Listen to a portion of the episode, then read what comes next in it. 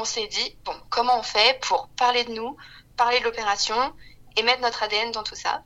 Et bien, ce qu'on a fait, c'est qu'on a décidé de tenter de battre le record du monde du plus grand nombre de faux moustachus réunis au même endroit. Ah bon? Il y, a, il y a un record du monde pour ça Bonjour à toutes et à tous, je suis Eddy, votre hôte pour ce podcast et vous écoutez toujours un nouvel épisode du Brand Podcast. Aujourd'hui je suis très heureux comme toujours de vous retrouver et je suis encore et toujours en bonne compagnie avec Solène qui va se présenter dans quelques minutes. Je le rappelle pour ceux qui découvrent le podcast via cette émission, le Brand Podcast est une émission qui a pour but de vous aider à créer les marques fortes de demain en utilisant les codes et les défis du digital. Voilà, voilou, sans plus attendre, Solène, est-ce que tu peux te présenter? Oui, bien sûr. Bonjour à tous. Bonjour Eddy. Merci beaucoup de m'accueillir. Je suis donc Solène Hernandez. Je suis la responsable marketing et communication de Big Moustache, la salle de, la salle de bain. Non, la marque surtout, qui s'invite dans la salle de bain de tous les hommes. Mais du coup, si on étend un petit peu ça, on est un peu la salle de bain des hommes quand on y pense. C'est vrai, c'est vrai. ok, ok, super cool. Euh, aujourd'hui au programme, on va parler un petit peu de développement de marque, on va parler de management de marque, on va parler de validation euh, de la marque. Euh, j'espère que tu es ready. juste, est-ce que tu peux nous, nous, détailler un petit peu plus les activités de Big Moustache pour ceux qui ne connaîtraient pas? Bien sûr, avec plaisir. Du coup, Big Moustache, c'est une marque qui est née en 2013, euh, qui a commencé avec un système euh, très simple, un système d'abonnement. En fait, tu t'abonnais et tu recevais tes lames de rasoir à domicile. Uh-huh. Donc, c'est très niche, c'est quelque chose de très très spécialisé. Et quand on a vu que ça prenait, on s'est dit, mais attends, les lames de rasoir, c'est bien, mais les produits de rasage qui les accompagnent, c'est mieux. Donc, on a vraiment développé euh, toute une gamme de produits qui est en vente maintenant sur bigmoustache.com pour le rasage, mais aussi pour la barbe, la moustache, vraiment pour tout le monde. Et on a développé du coup, en plus de cette offre d'abonnement, un site e-commerce.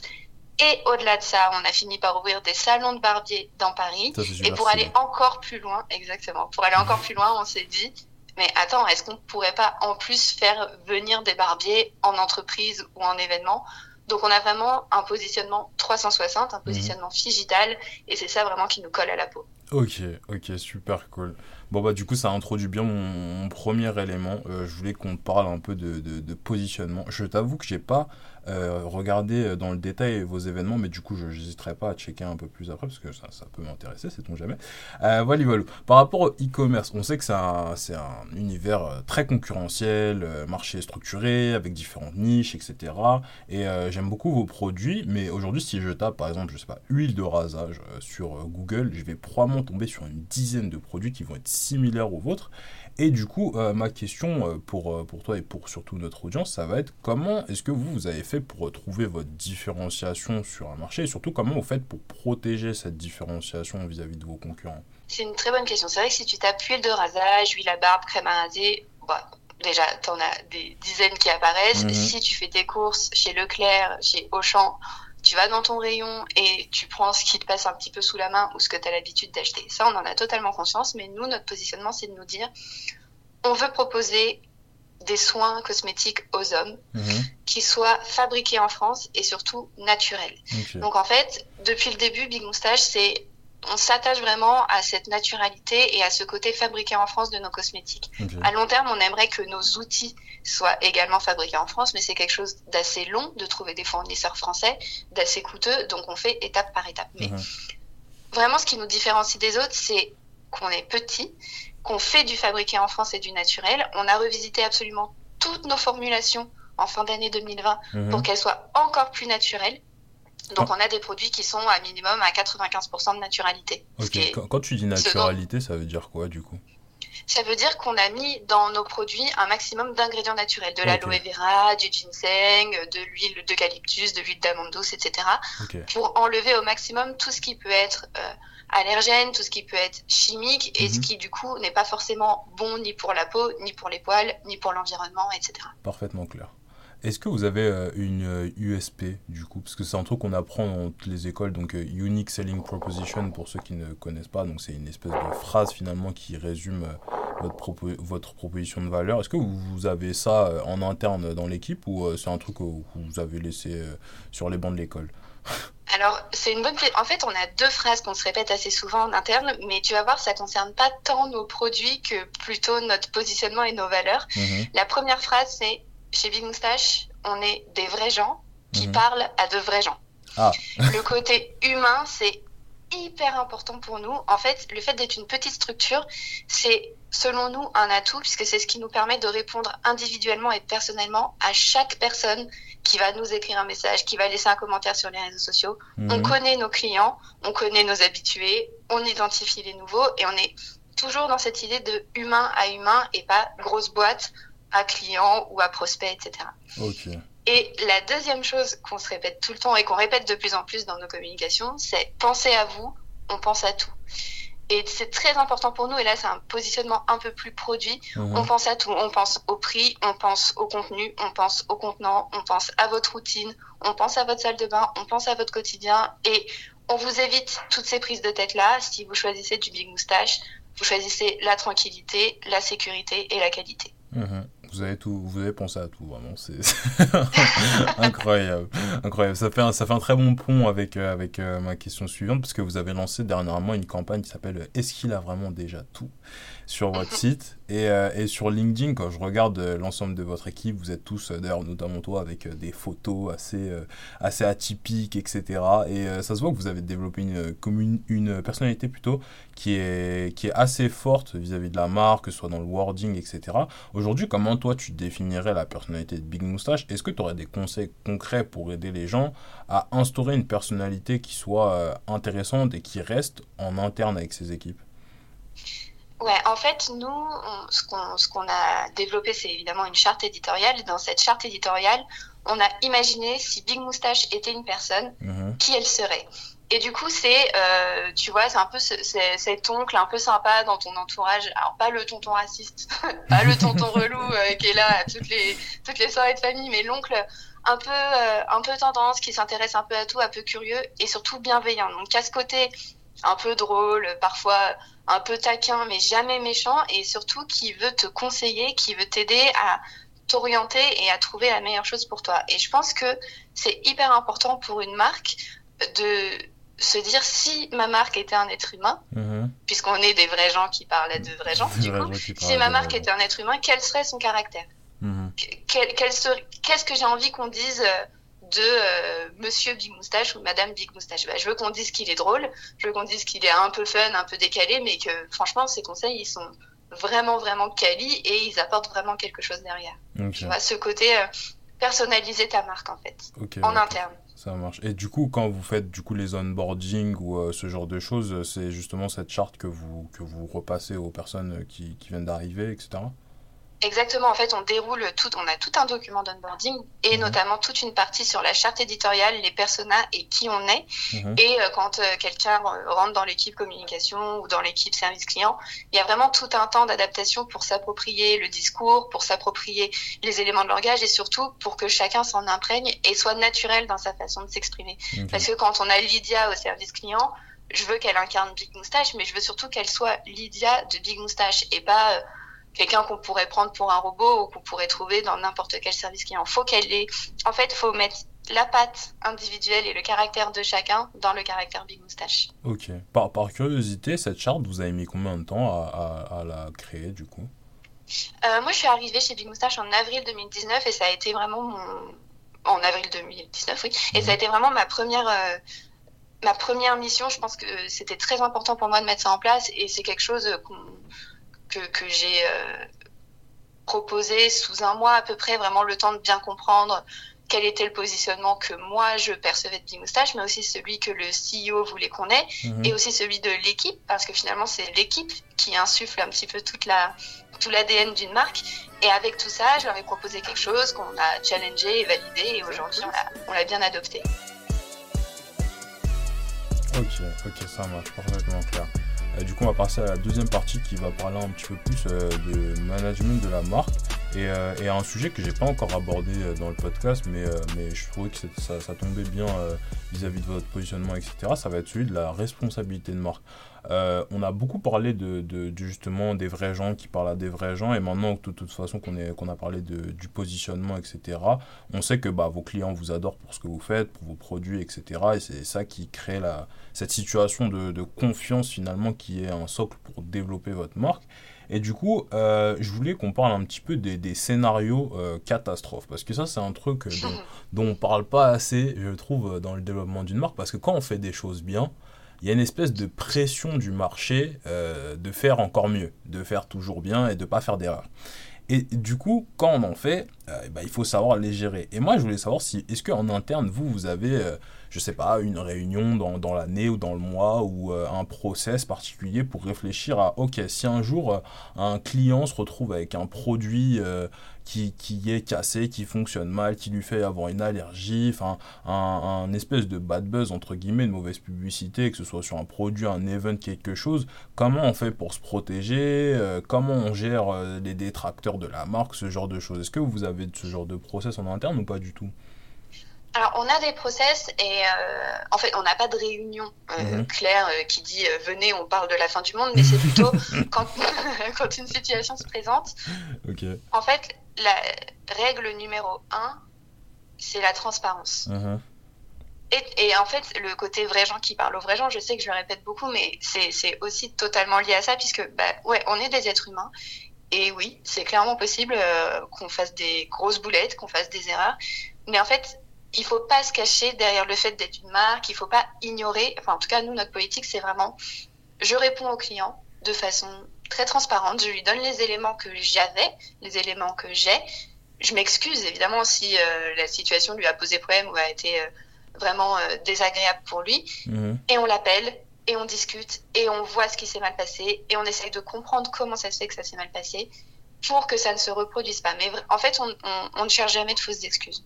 Ok, ok. on a souvent, enfin on a souvent, ces derniers temps sur les réseaux sociaux, on a eu, euh, notamment avec Noël, puisque tu as une, visibilité, une visibilité qui a un peu décuplé euh, dans cette période-là, mhm. des gens qui nous disent Ah bah oui, mais euh, ce produit, par exemple, le bavoir à barbe ou le peigne barbe, je l'ai je déjà trouvé sur un autre site, je suis sûre que ça vient de Chine.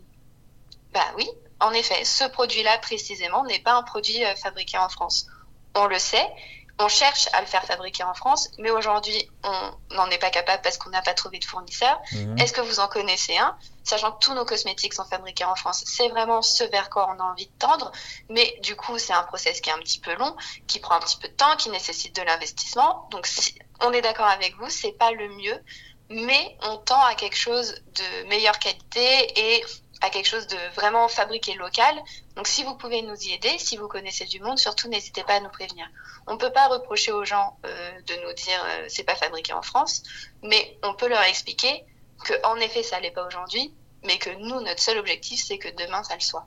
Ok, ok, parfaitement clair. Du coup, si je devais résumer, finalement, c'est pas, euh, c'est pas, enfin, il n'y a pas, a pas vraiment de process pour ça. C'est plus une espèce de d'hybridation de la vision de Big Moustache qui se, qui se retranscrit par euh, énormément de transparence, de bienveillance et euh, d'excuses si jamais euh, problème il y a avec beaucoup de dialogue vis-à-vis de ses clients. Quoi.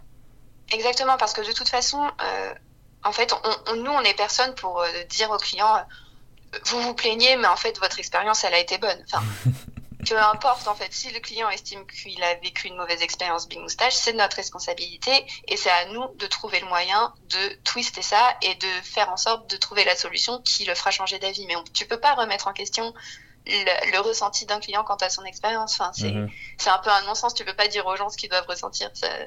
C'est pas mm. possible. Ouais, ouais je, je, vois exactement. Bah, c'est stylé, ça fera un bon pont avec, euh, pour ceux qui nous écoutent toujours, euh, l'épisode qu'on a fait juste avant avec Romain de chez La Lap, avec qui on a beaucoup parlé d'expérience client et euh, de, de l'intérêt de chouchouter tous ces clients, etc. Donc voilà, ça fait un, un bon petit pont.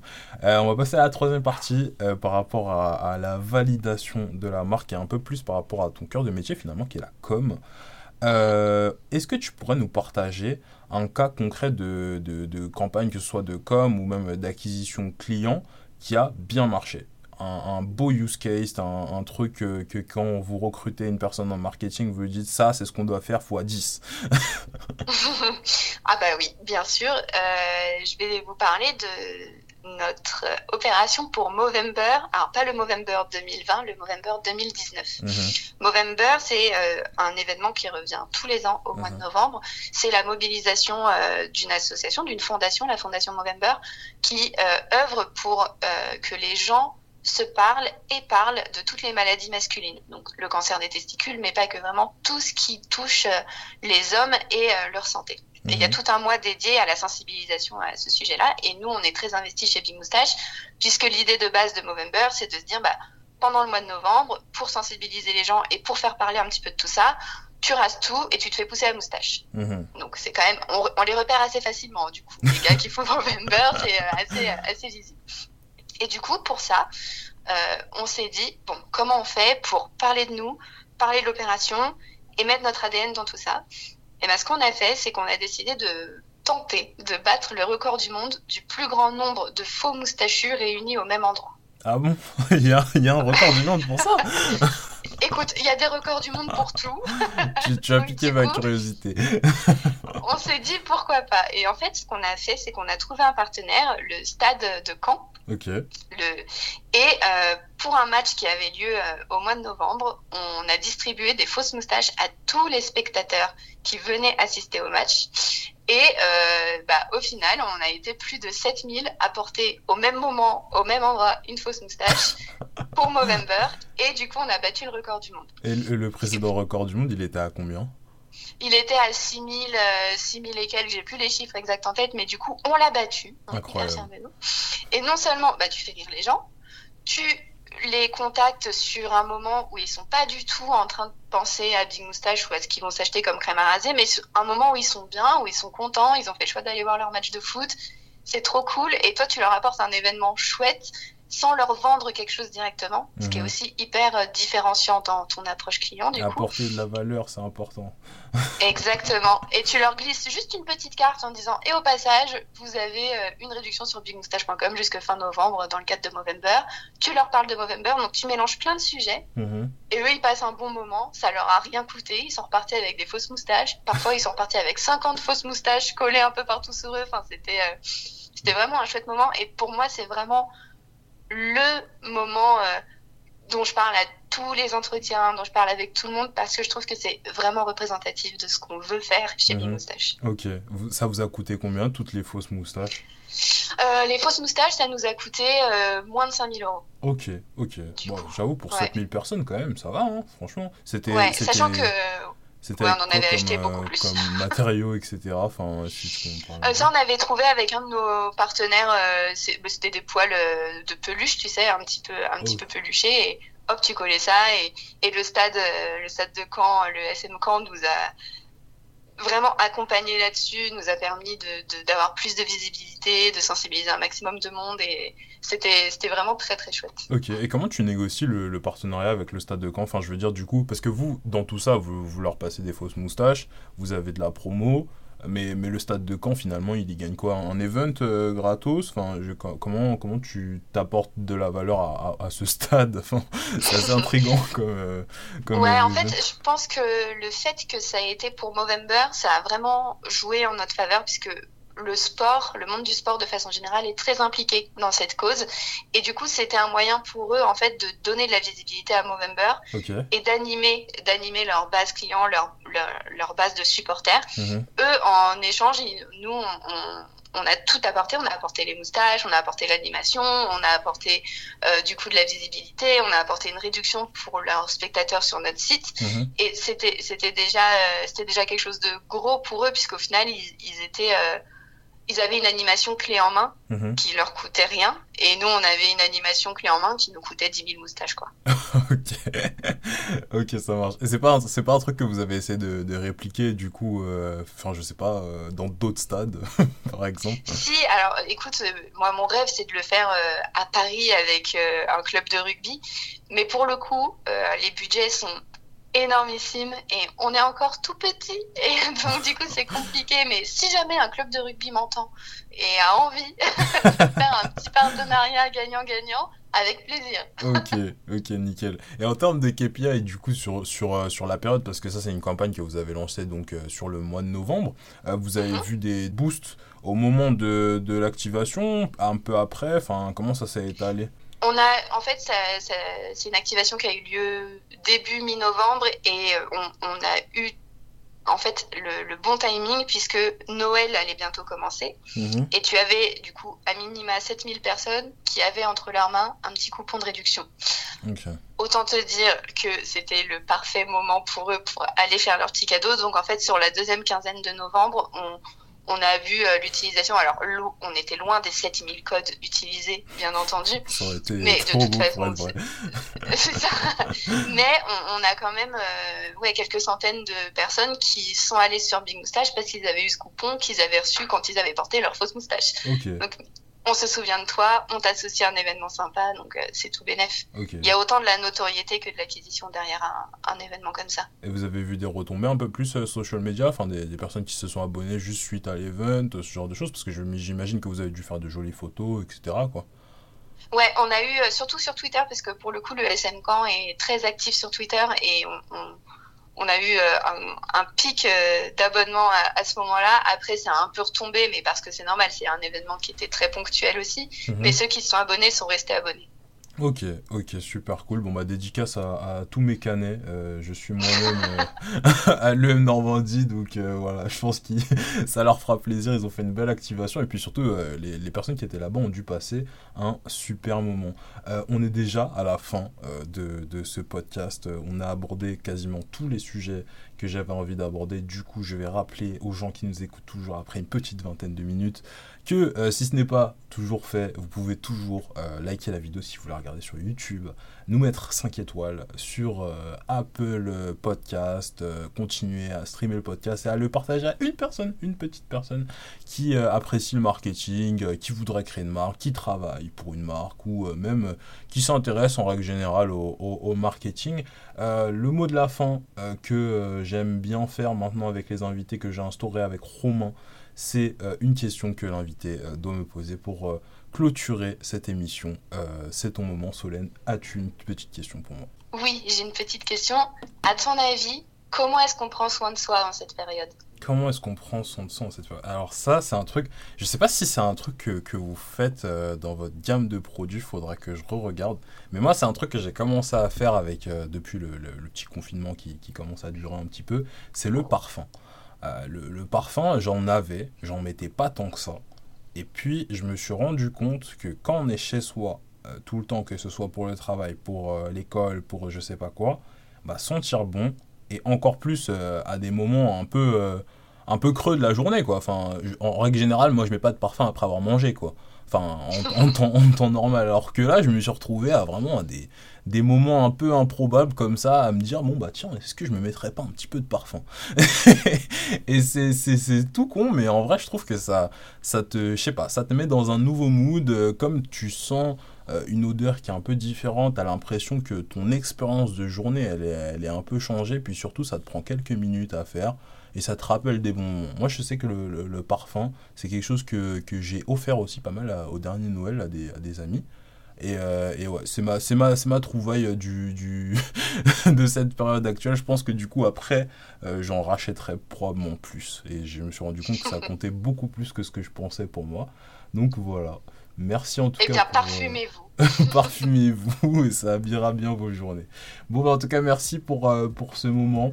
Euh, tu es, je pense, le, podcast le plus short qu'on ait fait. Mais bon, en même temps, euh, c'est pour le mieux. Hein. Il y avait beaucoup d'informations et c'était rempli de valeur, je l'espère en tout cas pour notre audience.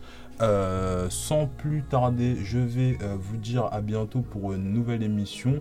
Et puis, on se retrouve normalement la semaine prochaine ou dans deux semaines. Au revoir.